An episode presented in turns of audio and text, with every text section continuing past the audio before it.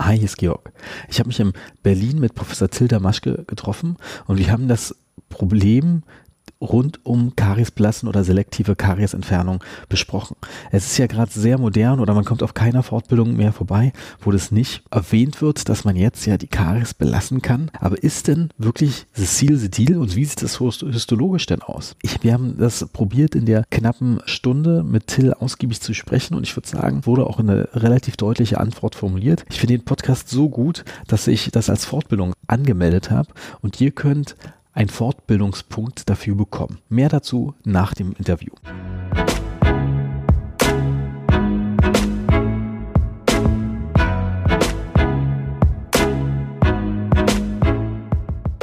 Herzlich willkommen zum heutigen Podcast. Wir haben hier einen ganz besonderen Gast heute, Professor Tilda Maschke. Du bist der erste Professor im Podcast. Herzlich willkommen. Ja, vielen Dank für die Einladung. Tilda, erzähl mal was über dich selber, bitte. Ich habe Zahnmedizin in Göttingen studiert und bin dann 1993 mit dem Examen fertig gewesen, habe dann, äh, also Ende 1993, habe dann 1994 in Münster angefangen, an der Poliklinik für Zahnerhaltung und sollte erstmal nur so zum Gucken sein. Und wie das manchmal im Leben so ist, bin ich da hängen geblieben, mittlerweile eben habilitiert und jetzt auf einer Oberarztstelle als sogenannter außerplanmäßiger Professor. Aber sag mal, in Göttingen studiert, gab es da Hülsmann schon? Da gab es schon Herrn Hülsmann. Also ich kenne Herrn Hülsmann aus als Assistenten, ja. Also, Ach, als Assistenten ja, sogar? War Assistent, ja. War das eine Hausberufung denn damals oder wie? Äh? Herr Hülsmann ist so in der gleichen Position wie ich als sogenannter außerplanmäßiger mäßiger Professor. Das heißt, da gibt es keine Berufung für, ah, sondern okay. das ist nur aufgrund der äh, wissenschaftlichen Leistung. Da kann man diesen Antrag stellen beim Dekanat beim Fachbereichsrat, also bei den hohen universitären Gremien. Dann müssen die das sozusagen genehmigen und dann darf man diesen Titel führen. Ja. Nee, ich saß selber im Fakultätsrat, war äh, Fach, Fachschaftssprecher der medizinischen Fakultät, habe auch an ein paar Berufskommissionen ja. teilgenommen. Äh, sehr interessant. Hochschulpolitik ist sehr interessant. Ja. Aber hat dich Professor Hilfsmann irgendwie oder damals Assistent beeinflusst, irgendwie im Endo-Bereich zu gehen? Ja, auf jeden Fall. Also der, ich habe ja sozusagen mein, meine ersten endodontischen Schritte wirklich, wirklich direkt im Kontakt mit ihm sozusagen gemacht. Also er hat mich da betreut. Die erste, kann ich mich auch noch dran erinnern, nekrotische Pulper, die ich da entfernt habe aus einem Zahn, das war dann zusammen mit ihm. Er war nicht immer so ganz begeistert von meiner Arbeit, aber hat er sich dann in seiner Art nicht so anmerken lassen. Aber wir haben dann, nachdem ich eben nach Göttingen gewechselt, äh, von Göttingen nach Münster gewechselt habe, eben Kontakt gehalten und er hat dann auch da bis heute immer, denke ich, greift auf mein Fachwissen zurück, dass ich dann eben eingeladen werde, auch eben zu wissenschaftliche Artikel zum Beispiel zu begutachten. Er ist ja da im Beirat der International Endodontic Journals, wo er mir dann immer mal wieder Gutachten anfordert von mir für irgendwelche wissenschaftlichen Manuskripte. Und äh, ja, ich bin auch da bei ihm in der Endodontie mit im wissenschaftlichen Beirat und so. Also von daher kann ich nur sagen, er hat das auch sicherlich stark gefördert, dass ich da äh, bei der Endodontie dabei geblieben bin. Und Professor Schäfer war damals auch schon in Münster? Der war damals in Münster, der hat in Münster studiert und ist auch in Münster geblieben. Und die sind auch ganz gut befreundet, die beiden, Hülsmann und Schäfer. Und beides eingefleischte Schalke-Fans. Und von daher verstehen die sich auch sehr gut. Aber als du nach Münster gegangen bist, wird die Freundschaft ja noch gar nicht bestanden haben in irgendeiner Form, oder? Äh, Hülsmann und Schäfer, doch, die sind ein bisschen älter als ich, die müssen sich schon gekannt haben. Ah, die kannten sich schon. Ich weiß es jetzt im Nachhinein nicht mehr, ist schon so lange her. Aber die haben sich schon gekannt, also die waren so ungefähr ein Level, so ungefähr, ja. Mhm. Schäfer und Hülsmann sind ja beide auch eher endodontisch ausgerichtet ja. und jetzt nicht so klassisch Cons. Was ja so gerade so ein bisschen ist ja der Trend irgendwie mit minimaler Kariesentfernung, dass dann eher die Kariologie im Vordergrund steht. Die Endodontie ist, äh, habe ich das Gefühl, so ein bisschen auch auf den im Professorriegen auf dem Rückzug. Stimmt das oder bilde ich mir das ein? Man kann das ja durchaus so sehen, dass bei den Berufungen sozusagen ja die Endodontie im Grunde genommen im Augenblick schon übergangen wird, sag ich mal, ja, das, das schon. Auf der anderen Seite bei den niedergelassenen Kollegen erfreut sich ja die Endodontie großer Beliebtheit, also die Spezialisierung, die Spezialisten der DGZ sind ja viel, viel stärker oder hauptsächlich kommen die aus dem Bereich der Endodontie und nicht aus dem Bereich der Kariologie oder der restaurativen Zahnarztkunde. Die Endo ist sehr stark im Kommen. Ich habe ja zum Beispiel einmal mit Olaf Löffler in Leipzig gesprochen und der meinte, dass es mittlerweile sogar einen Wettbewerb äh, gibt, dass die Überweiser genau wissen, wer nimmt welche Preise und dann teilweise so auch steuern. Nee, ich schicke den zu dem, der ist günstiger. Ja, ja. so dass es nicht mehr unter den direkten Preiswettkampf geht. Ist auch interessant, dass es dann plötzlich sowas beginnt. Ja, es sind so Wie ist es in Münster? Gibt es da äh, niedergelassene Endodontologen? Es gibt einige niedergelassene ja. Endodontologen ne, da in, in, in, Münster doch. Ist es denn auch eine Konkurrenz zwischen äh, Uni und Niedergelassenen in irgendeiner Form da? Bekommt ihr Außer Überweisung von außerhalb? Wir kriegen schon Überweisungen gezielt für, für endodontische Behandlung, ja. Das schon, aber Konkurrenz kann ich jetzt nicht sagen oder dafür machen wir ja auch, denke ich mal, patientenfallmäßig zu wenig, weil mhm durch eben ähm, Patienten, äh, durch Studentenausbildung und Forschung bleibt ja für den Patienten auch nicht so viel Zeit, wie das in der Praxis üblich ist. Ja, das ist ja das äh, ewige Problem. Aber ich meine, wie ist das, wenn ich jetzt einen Patiententermin für eine Endo am oberen Sechs haben wollte, müsste ich jetzt wahrscheinlich zwei, drei Monate warten? naja, kommt immer darauf an, wie flexibel man ist. Ne? Ja. Also so bestimmte Termine sind natürlich immer sehr begehrt, ja. Ähm, da wird man schon länger drauf warten müssen, ja. Oder eben, wenn man gesagt, ich will gezielt zu Herrn Schäfer oder ich will gezielt zu Herrn Böcklein, dann wird das schon ein bisschen zeitlich knapp, ja. Wenn man sich da auch mit einem anderen Assistenten zufrieden gibt, dann geht das schon mal vielleicht auch ein bisschen früher. Wie viel Zeit arbeitest du selber klinisch am Patienten noch? Zwei bis drei halbe Tage in der Woche.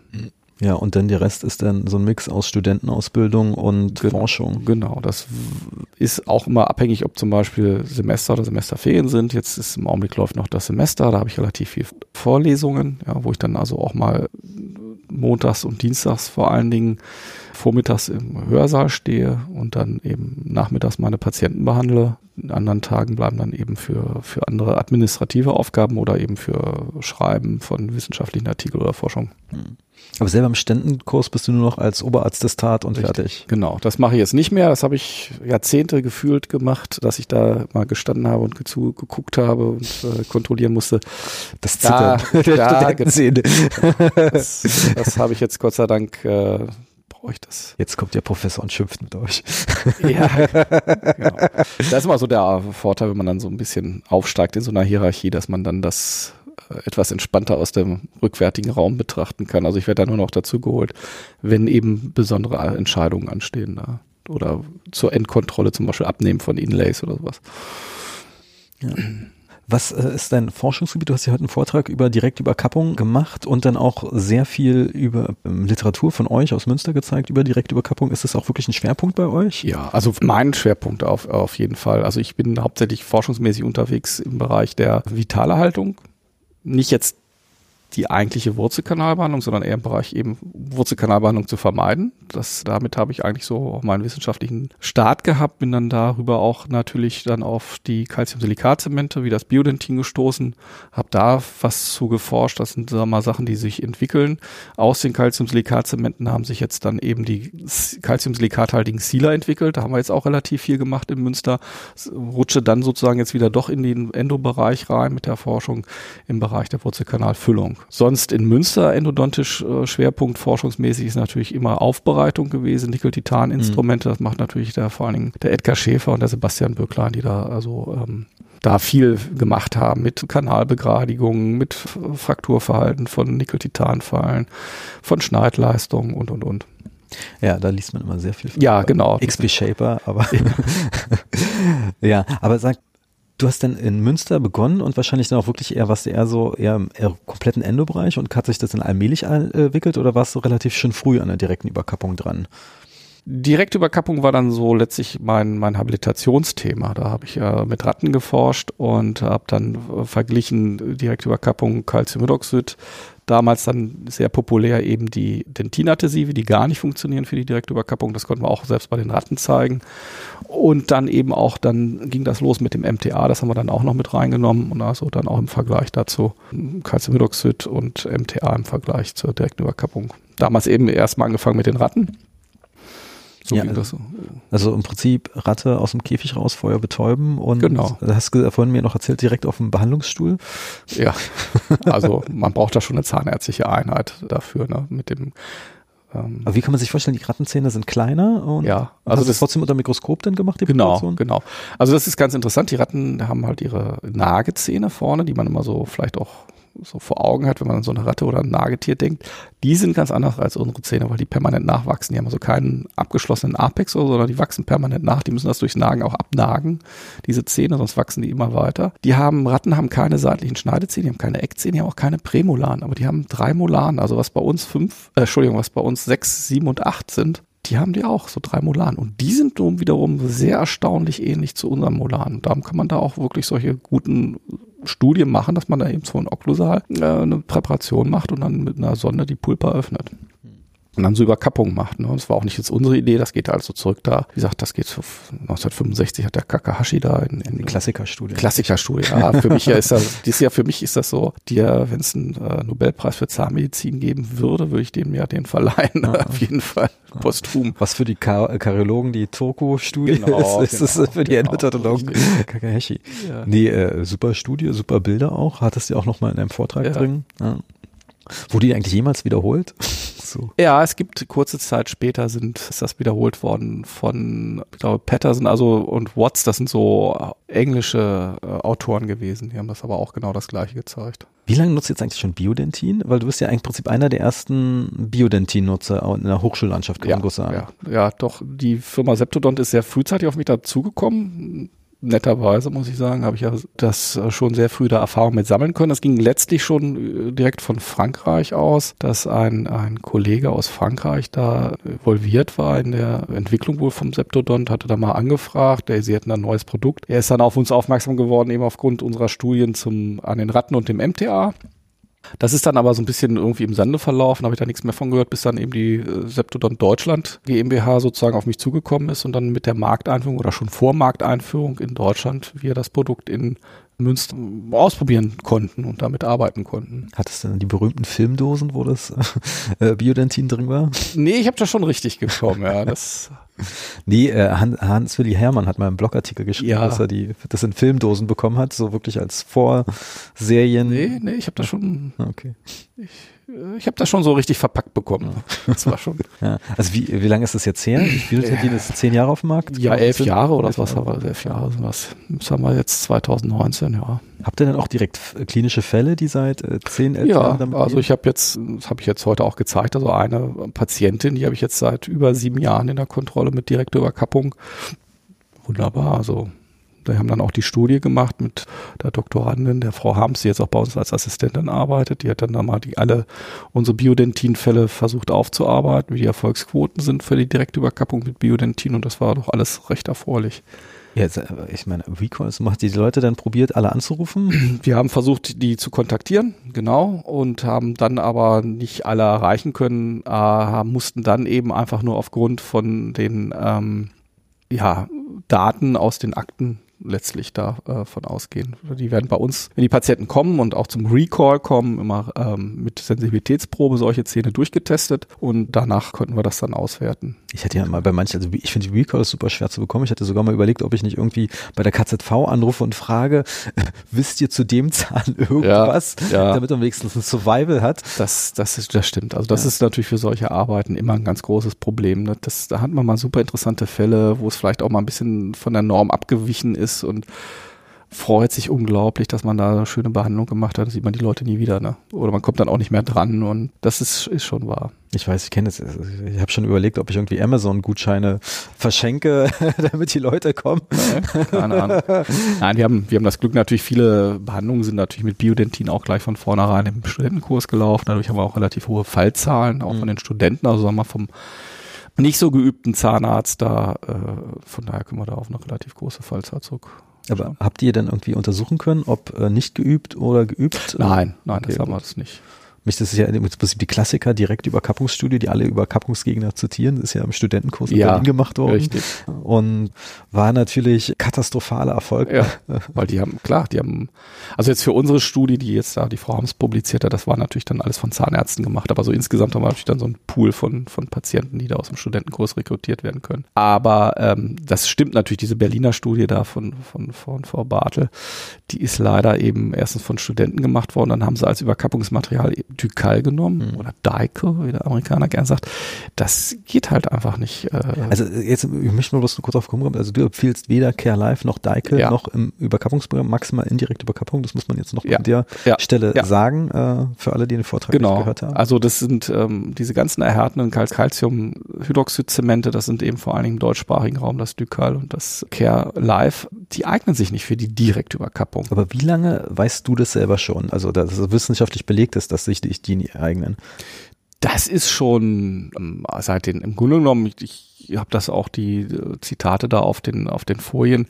Die Materialien sind in den Ende der 1960er Jahre auf den Markt gekommen und man weiß das im Grunde genommen schon seit den 80er Jahren. Gibt es Studien dazu, die gezeigt haben, dass die Erfolgsquoten äh, immer schlechter sind, als wenn man Calciumdioxid Pulver oder Calciumhydroxid-Suspension ähm, verwendet. Ich habe später studiert, sagen wir es mal ja. so. da war eigentlich noch Care Live das Ding für direkte Überkappung bei ja, uns. Ja, es ist, ist natürlich immer lehrstuhlabhängig, mhm. sage ich mal, ne? wie die Lehrmeinung ist. Oder? Ja, okay, ich sag ist, mal, Professor Kleiber in Ehren, aber er war kein Kariologe, wäre für ja. andere Sachen äh, richtig gut. Ja, also, ja klar, ja. er ist, äh, steht für was hervorragend anderes. Nee, das ist, das ist wohl wahr. Aber das findet man ja viel, man findet ja meisten Studien zu Calciumhydroxid-Überkappung, wenn man sich die anschaut, sind mit Ducal gemacht. Und darum muss man sich auch nicht wundern, warum die dann immer alle äh, so schlecht abschneiden. Hm. Ja? Ich meine, man kann ja immer Studien, kann man direkt sagen, wenn man schlechte Überkappungsstudien will, muss man nur fragen, ob Ducal dabei genau, ist. Und richtig. dann ist fertig. Dann ist schon fertig. Ja. ja. Ist ja auch, auch die Björndal-Studie, diese berühmte, die jetzt überall zitiert wird. Björndal hat ja Calcium Hydroxidüberkappung genommen, aber wenn man äh, gemacht und verglichen dann mit dem Karies drin lassen, hm. äh, hat dann gefunden, dass das Karies belassen so toll ist. Ja, aber wenn man sich anguckt, der hat natürlich bei der direkten Überkappung alles falsch gemacht, was man falsch machen kann. Also ja, um zu, er hat Dicalb er hat was hat er noch gemacht? Er hat dann für Wochen die Zähne provisorisch verschlossen, ehe die die, die die definitive Restauration gemacht haben. Es finden sich in der Arbeit auch keine richtigen Angaben, was er da eigentlich gemacht hat. Man weiß nichts, was er da für Blutstillung durchgeführt hat hm. oder oder. Ich oder. weiß auch gerade bei der Pulpotomie, die ja da bei ihm als einzige Studie gefühlt auf der Welt, dummerweise ist jetzt auch eine klinische Studie, ja. mit, die randomisiert war,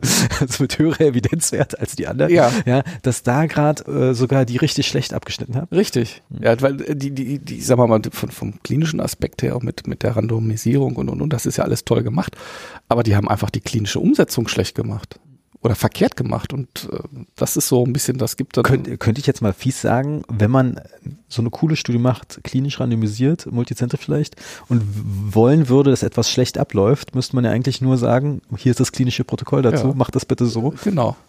So kann man das ja. Gut, dass ich das gesagt habe. Ja, das Genau.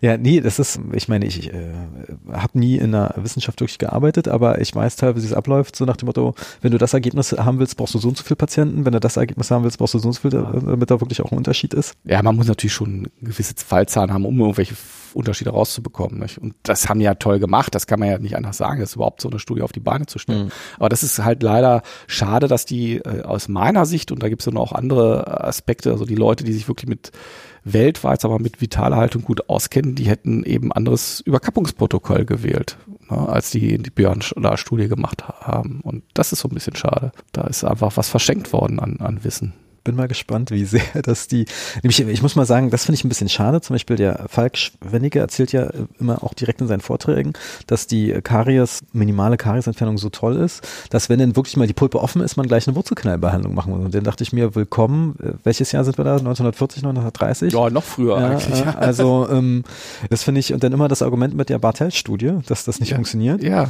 Also finde ich wirklich sehr, sehr schade. Und ich sag mal, ich kann ja verstehen, dass wenn man zum Beispiel mit MTA vielleicht nicht so gut klarkommt und Calciumhydroxid anmischen frisch ist auch trickiger, äh, als jetzt zum Beispiel sich vom Kapselmischer was anschütteln lassen. Ich sag mal, dagegen auch eine Studie zu machen, ist, glaube ich, sehr teuer und schwierig. Ja, das klinische Studien, das ist ja sehr aufwendig und was da zu machen. Ne? Aber das ist ja, der Trend geht ja dahin, das ist klar. Also natürlich ist Calciumhydroxid als Suspension nicht einfach anzuwenden unter klinischen Bedingungen in der Praxis. Und wir wissen, dass das Calciumhydroxid zwar biologisch sehr gut wirkt, aber eben mechanisch oder werkstoffkundlich natürlich erhebliche Nachteile hat.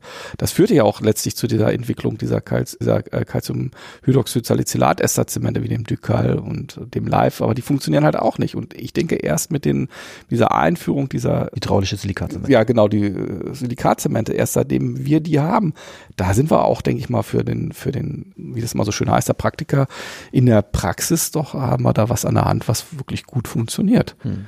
Da gibt es auch mittlerweile genug Studien und auch eben diese Hilton-Studie aus, aus USA, wo die 35 Praxen eben verglichen haben, aus niedergelassenen Praxen, nicht von der Universität, die kriegen da auch in der Praxis eben eine Erfolgsquote mit direkter Überkappung mit dem Calciumsilikazement von 80 Prozent hin. Ne? Ja, und die 80 Prozent ist richtig gut. Und das ist richtig gut. Ich meine, wo haben wir das in der Medizin so? Ne? Ja. Ich sag nur, Björn da, selektive ja. Kariesentfernung über fünf Jahre, 60 Prozent Erfolg. Ja, 65. also das ist auch mit der selektiven Kariesentfernung. Ich bin da auch mal so erstaunt. Das gibt ja nicht nur den Herrn Björn da, es gibt ja auch zum Beispiel die Frau Professor Malz aus Brasilien, die stellt sich da auch hin und eine große Studie wie immer, wird immer wieder zitiert mit 60 Prozent Überleben nach zehn Jahren. Also ich weiß nicht, wenn ich das jetzt umdrehe, dann heißt das ja, dass ich in zehn, nach zehn Jahren von all meinen, von all meinen behandelten, mit Füllungstherapie behandelten Zähnen, hätte ich ja 40 Prozent Wurzelkanal behandeln müssen. Das ist ja eine, eine, eine Zahl, also da will ich ja überlegen, da stimmt ja bei meinem Konzept was nicht. Ja, ich meine, das ist ja näher an Münzwurf äh, 50-50. Ja, also, ja, richtig. Ja, ich meine, ich muss mal sagen, ich meine, als ich frisch aus der Uni war, habe ich auch äh, gerne direkt Überkappung gemacht und sehr schnell die Misserfolge gesehen. Ja. Aber es war klassisch mit Ducal äh, quasi oder Care Life. Dass ich natürlich auch so ein bisschen war, so, hm, aber auf der anderen Seite hatte ich meine Assistenzzeit auch ein gegenteiliges Erlebnis. Unsere Schmerzbehandlung bei Irreversible Pulpitis war einfach, weil wir hatten wirklich viele Patienten mhm. in Brandenburg, volle Pulpotomie, mhm. Ledermix-Pille drauf und mit äh, mhm. IRM oder Kavit verschließen. Ja. Und die Dinger waren ja noch vital, wenn ja. kam es ehrlich so. Und da dachte ich eigentlich, eigentlich warum macht man da nicht mehr drauf? Und ja. das Thema finde ich eigentlich sehr spannend. Aber das in Deutschland gibt es keinen Lehrstuhl, der sich richtig mit Pulpotomie an bleibenden Zähnen beschäftigt. Nee, nicht, ja. nicht, dass ich wüsste, aber ich glaube, dass international zumindest gesehen der Weg dahin geht, dass man eben weggeht, sagen wir mal, von der, und das zeigen ja die Daten im Augenblick auch, weggeht von der klassischen Direktüberkappung, sondern dass man sagt, da halte ich jetzt mal eben meine Diamantkugel noch ein bisschen tiefer ran und nehme dann eben wie beim traumatisierten Zahn da zwei, drei Millimeter Pulpergewebe weg. Aber alle, die jetzt in Berlin studieren aktuell, die müssten ja. Angst haben, dass äh, ja. Professor Paris plötzlich vorbeikommt und sie bloß weil sie einen Millimeter von der Pulpe abtragen. Ja, aber gut. Ja. Nee, spannend. Hast du mal mit Stefan Simon Kontakt gehabt? Er ist ja in Frankreich. Bisschen, ja. Ja, okay. ja. Ja, zum Beispiel der Iraner sind ja auch sehr stark da. Die haben natürlich ihr eigenes Material auch ja. äh, in dem Bereich, was ich ja auch sehr spannend finde. Aber du würdest auch sagen, so prognostisch Tendenz geht alles mehr zur partiellen Pulpotomie im direkten Überkappungsbereich? Kann ich mir vorstellen. Ich kann es jetzt nicht genau abschätzen, aber ich kann mir vorstellen, dass da so ein Trend hingeht. Ja. ja. Also, also man kann jedenfalls der Pulpa viel mehr Heilungstendenz zu billigen, als das viele immer denken. Man denkt immer so, oh, das ganz empfindliches Gewebe und das geht sofort kaputt. Nee, wenn man die Bakterien da rauslässt, dann funktioniert da eine ganze Menge mal eine akademische Frage. Es gibt ja eine Studie, wo okklusale direkte Umkappungen besser funktionierten, als äh, wenn die apoximal waren. Ja, klar. Würdest du denn zum Beispiel sagen, bei, bei so einer typischen aproximalen Öffnung da eher partielle Pulpotomie und okklusal eher direkt überkappen oder? Naja, ein Problem liege ich, denke ich mal, liegt vielleicht gar nicht so sehr jetzt bei der Überkappung selber, sondern es liegt einfach daran, dass ich eben bei einem rein okklusalen Defekt die Ränder sehr viel besser kontrollieren kann. Es kommt ja auch auf die Deckfüllung, auf die saubere, bakteriendichte Deckfüllung an. Und wenn ich einen reinen okklusalen Defekt habe, dann kann ich den natürlich wunderbar versorgen, kann den auch sehr gut kontrollieren, habe das alles unter Kofferdamm super sauber, brauche keine Matrizentechnik und und und, das funktioniert. Überall schmelzbegrenzt und dazu noch ein Dentinadhesiv, das ist dicht. Während wenn ich eben Approximalbereich reingehe, da habe ich immer das Problem, da habe ich unten die Papille, die blutet dann vielleicht noch, dann kriege ich meine Matrize nicht richtig dicht, dann habe ich eine Kontamination unten auf der Dentinstufe, da funktioniert dann das Dentinadhesiv nicht richtig, dann ist das doch nicht so dicht, wie ich mir das erhoffe. Ja, und dann habe ich da Undichtigkeiten, dann wandern vielleicht doch wieder irgendwelche Bakterien ein. Ne? Also ich denke mal, dass da eher so das Problem zu sehen ist. Und darum ist ja auch, das ist ja auch ganz interessant bei den ganzen Studien zum Thema Karies belassen, selektive Kariesentfernung. Viele Studien machen das an rein okklusalen Kavitäten. Und die, ja, die, die, wissen, die wissen schon, warum sie das machen. ja, ist ja wie Implantatstudien, die ja gerne auch nicht im Seitenzahnbereich sind, ja. sondern irgendwie ja. leicht zu reinigen. Ja. Habt ihr eigentlich ein DVT in Münster auch? Ja. Mich, äh, ich habe ja auch mal von Shannon Patel äh, den Vortrag gehört, den du wahrscheinlich auch kennst, wo er dann irgendwie seine Wurzelkanal behandelten ja. Zähne nachuntersucht hast und dann plötzlich die Erfolgsrate ziemlich krass im DVT gedroppt ist. Ja, ja. Je genauer man hinguckt, desto schlechter ist es natürlich immer das. Äh, Meinst du, bei euren direkten Überkappungsstudien würde sich die Erfolgsrate plötzlich ändern, wenn ihr die im DVT angucken würdet? Ich glaube, dass im DVT man nicht viel sieht, weil DVT wird ja erst dann interessant, im Grunde, wenn ich apikal irgendeine Knochenveränderung habe. Ich denke mal, was eher bei einer direkten Überkappung wird es auch geben, aber im größten Teil wird schiefgehen in dem Sinne, dass jetzt die Pulpa sich eben irreversibel entzündet, was eben klinisch blöderweise keine Beschwerden machen mhm. muss und eben vielleicht auch im Röntgenbild und vielleicht auch nicht im DVT dann sichtbar ist, sondern es ist einfach, das Gewebe ist entzündet macht dem Patienten keine Schmerzen. Wir haben aber eben keine Heilung, wir haben keine Hartgewebsbildung. Nicht? Und das ist ja auch so ein bisschen dieser Trugschluss, den meiner Meinung nach eben die Verfechter der selektiven Karies-Exkavation aufsitzen.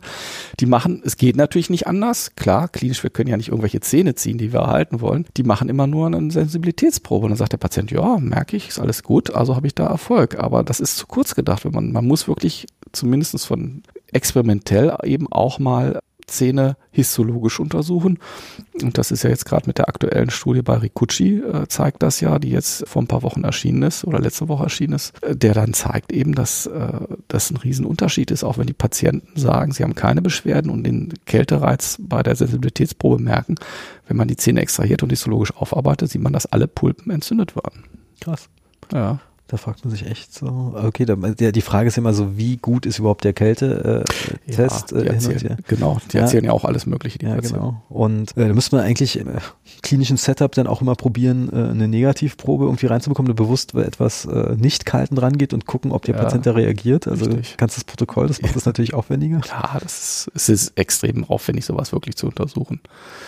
Ähm, genommen müsste man es wirklich am Patienten machen. Split-Maus, ja, eine Seite direkt überkappen, andere Seite Karies belassen. Und da müsste man die zehn Jahre damit rumlaufen lassen mhm. und dann die Zähne äh, extrahieren und histologisch aufarbeiten. Das kann man natürlich nicht machen. Das ist, ist ja Solange halten die, bleiben die Achter nicht im Mund. Ja, genau. Das ist, genau. Das ist ja auch unethisch. Also ja. von daher, ähm, nee, also von daher kann man sich dann immer nur auf relativ wenige Studien verlassen. Das ist ein bisschen die Krux an der ganzen Geschichte. Ist überhaupt noch äh, in der deutschen Wissenschaftswelt die Direktüberkappung äh, noch aktuell?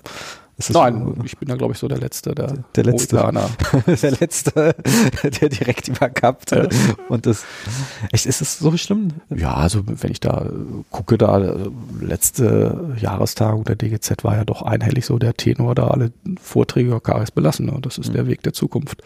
Nee, aber ich verstehe nicht, warum denn, ich meine, okay, vielleicht ist es der Weg der Zukunft, aber dass dann ignoriert wird, was macht denn, macht man denn, empfiehlt man denn, wenn die Karies jetzt plötzlich doch offen ist? Ja.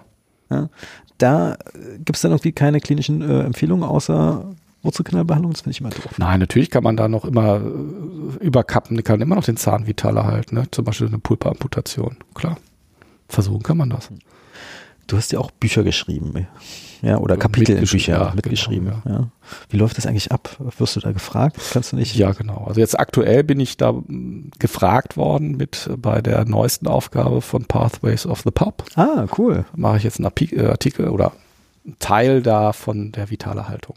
Das ist aber dann, wie gesagt, man wird gefragt, das ist, lief letztlich über einen lieben Kollegen, dem George Bogan. Ähm, der war mal in Los Angeles, jetzt mittlerweile ist er in Australien, in Brisbane. Der ist wiederum gefragt worden, weil er schon bei der letzten Ausgabe mitgearbeitet hat und die Co-Autoren sind Alters, aus Altersgründen ausgeschieden. Und er wollte das nicht allein machen. Mhm. Und äh, dann hat er mich gefragt und den Nick Chandler, der ist Kollege in ähm, Dundee in Neuseeland. Und wir haben jetzt dieses Kapitel eben praktisch überarbeitet oder neu geschrieben. Und das soll jetzt äh, diesem Jahr, glaube ich, noch erscheinen. Das Bogenstudie war natürlich der absolute Knaller. Obwohl ich da sagen muss, wenn man sich die Bilder anguckt, da steht zwar direkt Überkappung. Ich würde sagen, das ist eine partielle Pulpotomie, was er gemacht ja. hat. Aber der hat ja wahnsinnig äh, Recall-Raten in ja, der Studie. Ja, also der hat da ein sehr striktes Regiment sozusagen, was der soll einen Privatdetektiv engagiert haben, damit die Recall-Rate zustande kommt. Er muss ich mal fragen. Ja. ja. Hast du, du hast bestimmt auch mal einen Vortrag von ihm gesehen, oder? Ja, ja, auf der ESE in äh, Edinburgh. Genau. Oh, vor meiner Zeit. Ja, genau, schon ein bisschen her. Ja, von der, von dem Vortrag hat mir auch Zeppenfield, genau, hat er auch erzählt.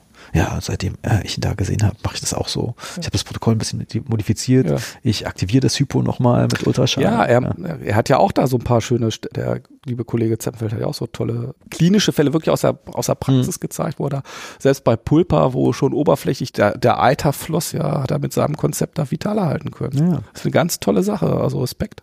Nee, nee, also ich finde sowas auch sehr spannend. Und ich meine, wenn man sich, der Rikuchi erwähnt das ja mittlerweile auch in seinen Vorträgen, es kann ja da ein Teil entzündet sein und wenn man so ein bisschen die Zweckergebnisse ja. überträgt darauf, genau. ist es wahrscheinlich bloß zwei Millimeter ja. und dann müssen wir bloß ja. zwei Millimeter entfernen. Ja, und das ist natürlich, aber heutzutage finde find ich ja lustig, wie äh, auch Literatur manchmal vergessen wird. Ich komme nicht gleich ja. auf die eine aus, aus den 50ern, 60ern, ja. die Studie. Die Zweckstudien, die werden ja mittlerweile auch teilweise vergessen, dass bei traumatisierten Szenen, dass du da eine Pulpotomie machen kannst von zwei Millimetern und das ausreicht. Das äh, finden manche komplett neu natürlich. Ja, klar. Ja. Und genauso wie die Studie aus der Schweizer Monatszeitung ja, die, die, die bin ich jetzt auch neulich zufälligerweise gestoßen. Zufällig, ja. Zufällig, ja, weil das Thema auch äh, Karies belassen oder nicht belassen und das ist ein ganz alter Hut, das kocht immer wieder hoch. Man vergisst das oder die Zahnärzte oder wir alle vergessen das immer wieder. Das war schon zu Zeiten von Black da großes Thema, wie weit man exkavieren muss. Und das war in den 40er, 50er Jahren zumindest im deutsch- und französischsprachigen Teil der Welt, der Dentalwelt ein großes Thema. Da gab es wohl offensichtlich, ich habe das mal versucht so ein bisschen zu recherchieren, einen Herrn Bonsack. Herr Bonsack war niedergelassener Kollege in der Schweiz und oder ich weiß gar nicht, wo der tätig war, aber er war Schweizer Zahnarzt. Und er hat eben damals auch äh, propagiert, die Karies drin zu lassen und hat das dann eben äh, die natürliche Pulperüberkappung genannt.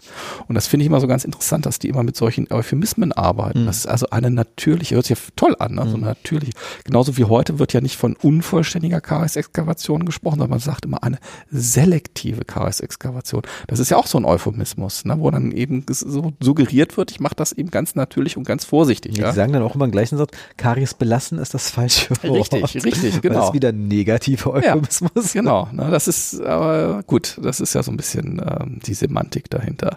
Aber der Herr Bonsack hat das eben sehr propagiert und dann auch in einem Schweizer Bereich und da ist dann der äh, Kollege Wang, Udo Wang sagte mir vorher nichts, aber bin ich auf diese Studie von 1953 gestoßen, er hat das wirklich mal gemacht. Zähne eben mit Karies belassen nach dieser Methode Bonsack, also wie man das heute bei der selektiven Karies-Exkavation auch propagiert propagiert, eben den Füllungsrand vollständig kariesfrei zu machen und nur in den tiefsten Stellen Karies zu belassen. Und äh, er hat das dann verglichen mit einer vollständigen Exkavation, also ohne Pulperfreilegung, aber eben vollständig exkaviert, Kalksyl drauf, Unterfüllung und wie das damals eben so war, Amalgamfüllung und äh, hat dann Zähne extrahiert, so ungefähr so nach 100 bis 200 Tagen grob in, der, in dem Dreh und hat die dann eben untersucht und konnte eben zeigen, histologischer Misch, also alle Zähne waren bei allen Patienten alle vital und alle hatten keine Probleme. Aber histologisch, wenn man sich anguckt, dann waren dann doch ja fast 70 Prozent der Histologien äh, bei der KS belassen waren ähm, verändert. Also die waren eben durch die kariösen Bakterien gab es da Entzündung der Pulper, während das eben bei den mit Calciumhydroxid überkappten Zähnen nur bei sieben Prozent der Fälle war. Ne? Also schon also einfach. vollständige Kariesentfernung und Calciumhydroxid äh, überkappt ja. mit Amalgamfüllung sieben Prozent. Misserfolg, ja. ja auf jeden Fall. Ja, eigentlich, ich, vor mir saß ein sehr großer Mensch und ich habe ja. erstmal nur Wang gesehen ja. und dann dachte ich so interessant, das wird ja wahrscheinlich äh, irgendwie aus dem asiatischen Raum kommen. Die kenne ich gar nicht die Studie und dann sehe ich dann noch Schweiz und 51, das natürlich und lustigerweise Rikuchi, äh, du hast ja schon das erwähnt, hat diese Studie im Prinzip wiederholt, ja. bloß ja, der hat das ganz aktuell jetzt äh, in diesem Jahr gemacht, da mit, mit äh, Tay und anderen Mitarbeitern noch, äh, dass die eben wirklich mal verschiedene, die haben ganz verschiedene Sachen gemacht. Also die haben Direktüberkappung gemacht, die haben Pulpotomien gemacht, Garies belassen und und und. Das aber mal wirklich histologisch aufbearbeitet. Ne? Und dann mal wirklich nicht nur sich auf die klinischen Angaben der Patienten verlassen, sondern eben, wo sich's angeboten hat, äh, die Zähne zu extrahieren und dann zu histologisch aufzuarbeiten. Und der kam ja im Grunde genommen zu so einem ähnlichen Ergebnis. Also bei ihm waren 18 Zähnen, die direkt überkappt wurden, waren nach zwei bis fünf Jahren, waren zwölf Zähne eben histologisch völlig gesund. Während von den 18, die er mit selektiver KS-Exkavation behandelt hat, in dem gleichen Zeitraum alle Zähne in der Histologie eben eine Veränderung aufgewiesen haben, also ein Entzündungszeichen. Also würde es dann auch heißen, dass die wahrscheinlich, äh, wie es so schön heißt, irgendwann hochgehen würden, oder?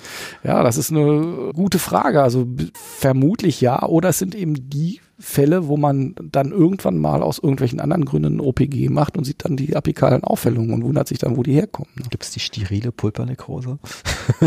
Die sterile nicht, aber es gibt die stille sicherlich, ja, die chronische. Ich meine, wenn Bakterien da sind, kann, äh, kann es ja schon mal nicht steril sein, weil. Nein, ja. Ist, ist ja auch, und das zeigt ja auch, das steht auch in der Studie von Rikucci drin, dass auch das ist so ein Denkfehler, dass immer gesagt wird, okay, the seal is the deal, also ich mache das oben dicht und dann werden eben diese bösen Karies-Bakterien vom Zucker abgeschnitten, weil dann kommen keine Kohlehydrate mehr in die Kavität rein, weil das oben alles richtig dicht ist. Und wir haben ja heute eben die bakteriendichte adhesiven Füllungen. Und dann verhungern die Karies-Bakterien, dann geht die Karies nicht weiter. Und damit würde dann die Pulpa eben auch vital bleiben. Aber das ist eben zu kurz gedacht, weil natürlich die Karies-Bakterien, die sich von den Kohlehydraten ernähren, die sterben ab. Ja, das möchte ich gar nicht bezweifeln. Aber es gibt eben da auch andere Bakterien. Das sind Bakterien, so, sogenannte asakrolytische anaerobe Bakterien, die leben von Proteinen. Das sind Proteine, die kommen eben aus dem degenerierten Dentin, die kommen aus dem äh, Dentinliquor und die können sich sehr wohl vermehren und Aber weiter. Das sind nicht die, die man mit CRX teilweise tot machen will. Ähm, ob die auf CAX reagieren, weiß ich nicht. Aber ich kann mir gut vorstellen, wenn man das richtig desinfiziert, würden die auch schon einen mitkriegen. Ja, das will ich jetzt gar nicht ähm, bezweifeln. Aber das Problem ist, dass die eben, die machen keine Karies. Also wenn man da reingucken würde, würde das dann wieder aufbauen. Würde man, ja, Karies ist jetzt nicht weitergegangen. Ne? Aber die machen eine Pulperentzündung. Das ist das Problem. Aber sag mal, die selektive äh, Kariesentfernungsleute machen jetzt keine Kavitätentoilette, so wie es Nee, das, das ist ja auch mal, diese Kavitätentoilette wird ja auch mal von vielen abgelehnt, weil die sagen, das hat negativen Einfluss auf die Dentinhaftung. Hm. Lustigerweise ist es auch Dentinhaftung und Hypo, du hattest in deinem Vortrag ja. erwähnt, habe ich auch mal probiert zu recherchieren. Lustigerweise ist es gar nicht so einfach. Nee, richtig, das ist mir auch so gegangen. Ja, genau, und lustigerweise ist auch ein Thema, worüber wir schon gesprochen haben, dass Leute teilweise die Referenzenquellen von anderen abschreiben, ja. die gar nicht stimmen. Ja. nee, effektiv ist es anscheinend so, dass es auf die Zeit einkommt, wenn man es nur kurz drauf macht. Richtig. Gibt es wahrscheinlich sogar positive Effekte. Da wird dann irgendwie von einem Reverse der Hybrid Layer gesprochen. Ja. Wie gesagt, aber wenn man es im Endo-Bereich äh, sehr lange macht, sind es wahrscheinlich negative Effekte. Richtig. Ja, aber äh, die negativen Effekte im Endo-Bereich sind nicht wirklich untersucht. Ja, nee, also das ist, äh, es geht eben genau, es kommt ganz so eindeutig darauf an, wie lange ich das Natriumhypochlorid einwirken lasse. Ne? Und es geht ja nicht darum, wie bei einer Wurzelkanalspülung, dass ich da wirklich minutenlang da die, den Wurzelkanal spüle und das, äh, sondern da geht's ja wirklich um eine Kavitätentoilette, wo ich dann eben Wattepellet da mit Natriumhypochlorid getränkt mal in die Kavität für kurze Zeit einbringe. Und klassische Tubulizid rot und blau. Ja, genau. Wo sieht man dich demnächst noch vortragsmäßig dieses Jahr? Ist da noch was geplant? Ja, jetzt äh, ganz aktuell fällt mir dann. Im Juli bin ich in Memmingen eingeladen, da von den lokalen Zahnärzten. Ah, okay. Dann bin ich auf der ESE e in Wien im September. Da dann aber zum Thema eben Calciumsilikat-basierte Sila. Also Sila, okay. Nicht die vitale Haltung. Also ich probiere jetzt nicht da drauf einzugehen, weil sonst würde es nochmal eine ja, halbe Stunde genau. dauern. Nummer neun, nein. neun. Ja. Neun Podcast. Also ich würde sagen, vielen Dank für das Gespräch. Ja, gerne. Ja. Ich würde fast sagen, ich nenne es The Seal is not the deal. Ja, The Seal is not the deal. Ja. Dann ciao, ciao. Ja, vielen Dank. Tschüss.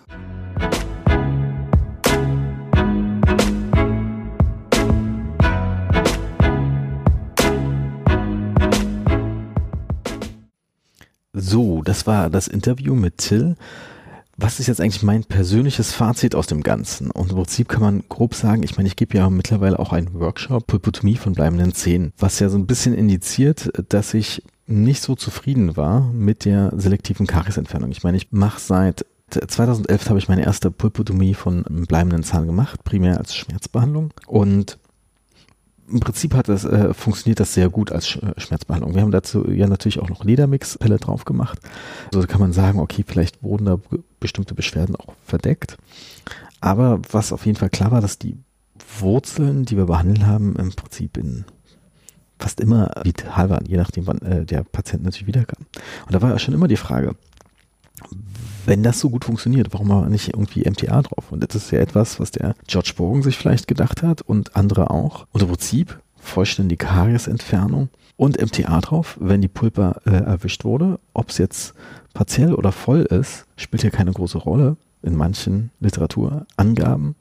Wobei ja zum Beispiel die Nesrin Taha, die ist eine Zahnärztin in Jordanien, die an der Uni ist und sehr viele Studien im Bereich Pulpotomie macht, sagt, dass klinisch so ein bisschen die Pulpotomie ein bisschen, die volle Pulpotomie ein bisschen besser funktioniert. Während in der Studie, die äh, Till, äh, die aktuelle Studie von äh, Domenico Ricucci, der auch zur DGT-Tagung dieses Jahr kommt, äh, angesprochen wurde, dass die partielle Pulpotomie bei ihm ein bisschen besser funktioniert hat.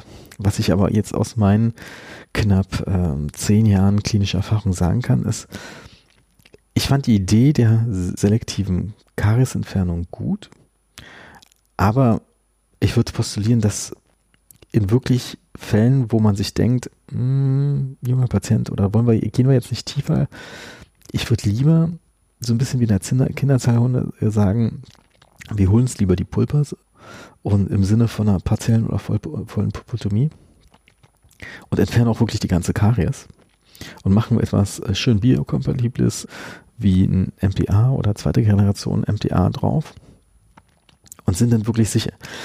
Wenn man und äh, wenn man sich auch die Studien ansieht, äh, wo selektive Kariesentfernung probiert hat, wurde es ja teilweise aber auch bei Klasse 1 Kavitäten gemacht, wo die Karies auch vielleicht nicht so tief ist. Also ich meine, ist immer die Frage, wie nah ist das an der Pulpa?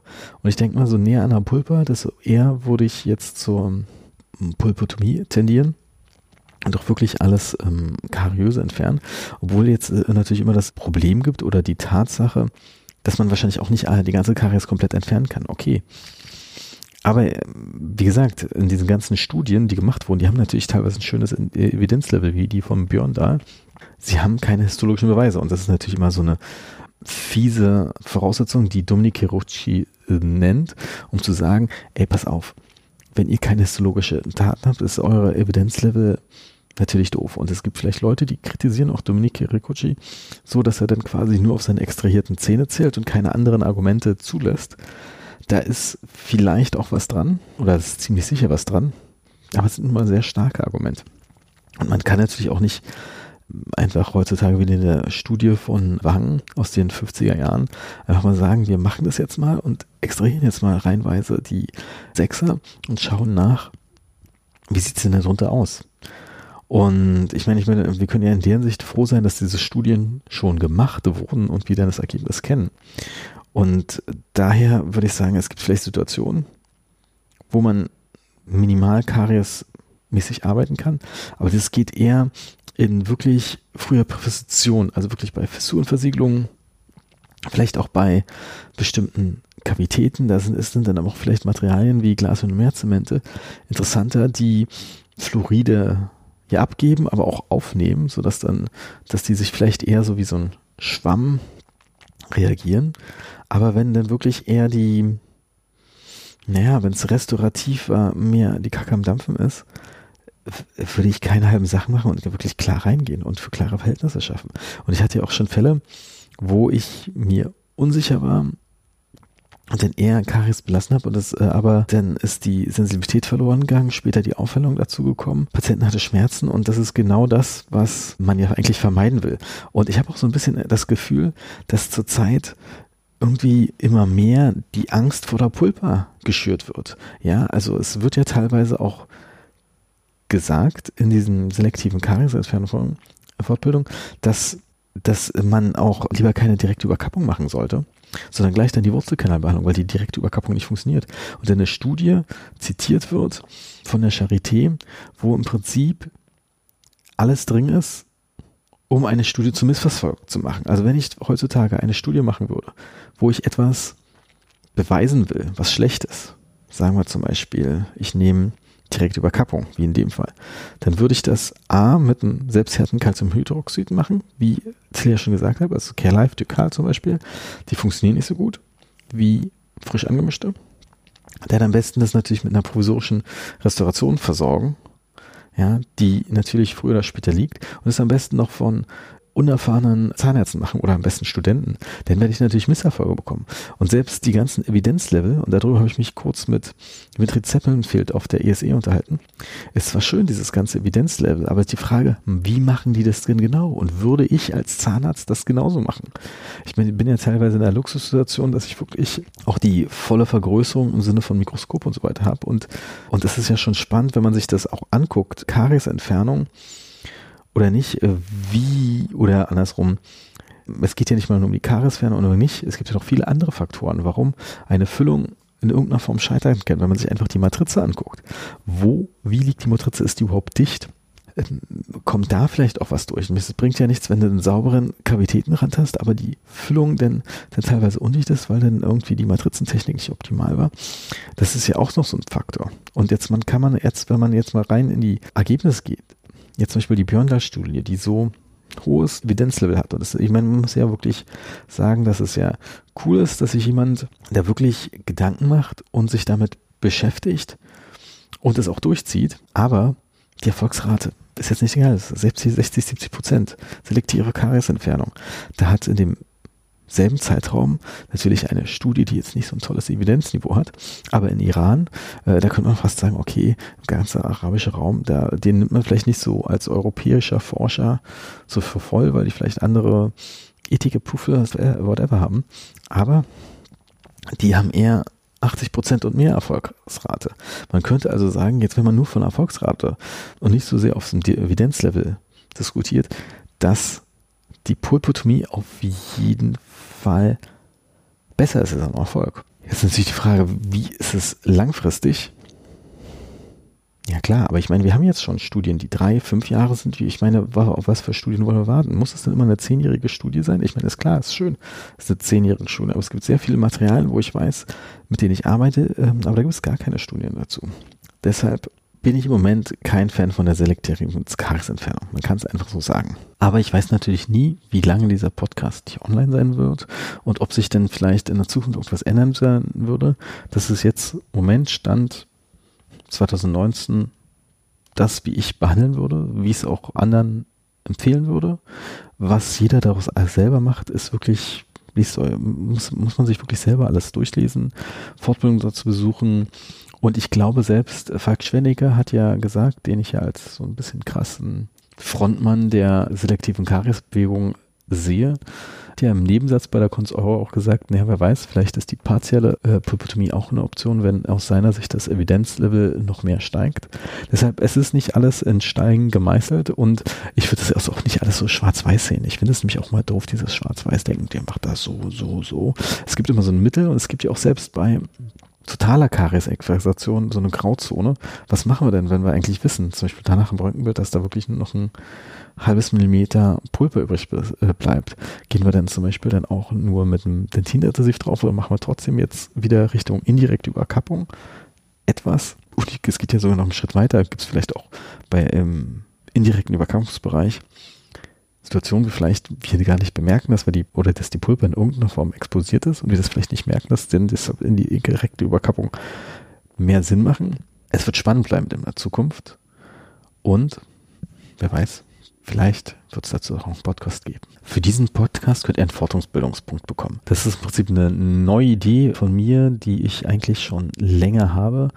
Einfach für diesen Podcast auch einen Fortbildungsfokus ergeben. Ich würde jetzt nicht den Aufwand machen und euch jetzt noch welche Fragen beantworten lassen, weil ich die müsst ihr dann irgendwie in der Form kontrollieren oder ein Online-Tool dafür kreieren, um das zu machen. Das ist mir im Moment zu kompliziert, denn so ein Podcast nimmt auch wahnsinnig viel Zeit in Anspruch. Das kann man sich vielleicht manchmal gar nicht vorstellen, aber um mal für euch so eine kleine Richtlinie zu geben, pro Stunde Material brauche ich oder nehme ich mir mindestens drei Stunden, um das zu schneiden. Und dann kommt nochmal plus dazu bestimmte Sachen hochzuladen, dann ein paar Sachen zu editieren, Kapitelmarken etc. Das ist aber ein reines Hobby von mir und das soll auch ein Hobby bleiben und der Podcast bleibt kostenlos, aber gibt es jetzt eine Möglichkeit, den einfach zu unterstützen. Wenn ihr einen Fortbildungspunkt dafür haben möchtet, könnt ihr ein Zertifikat dafür bekommen und gegen Unkostenbeitrag von 5 Euro schicke euch das zu.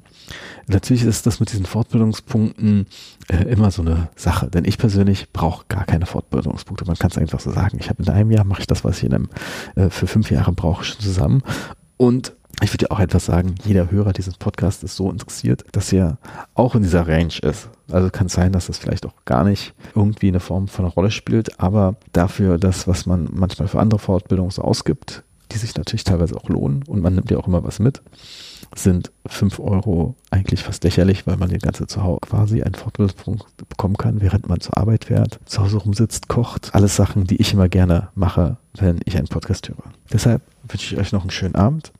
Wenn ihr ein Zertifikat wollt, schreibt einfach an georg.saurezähne.de und bis bald.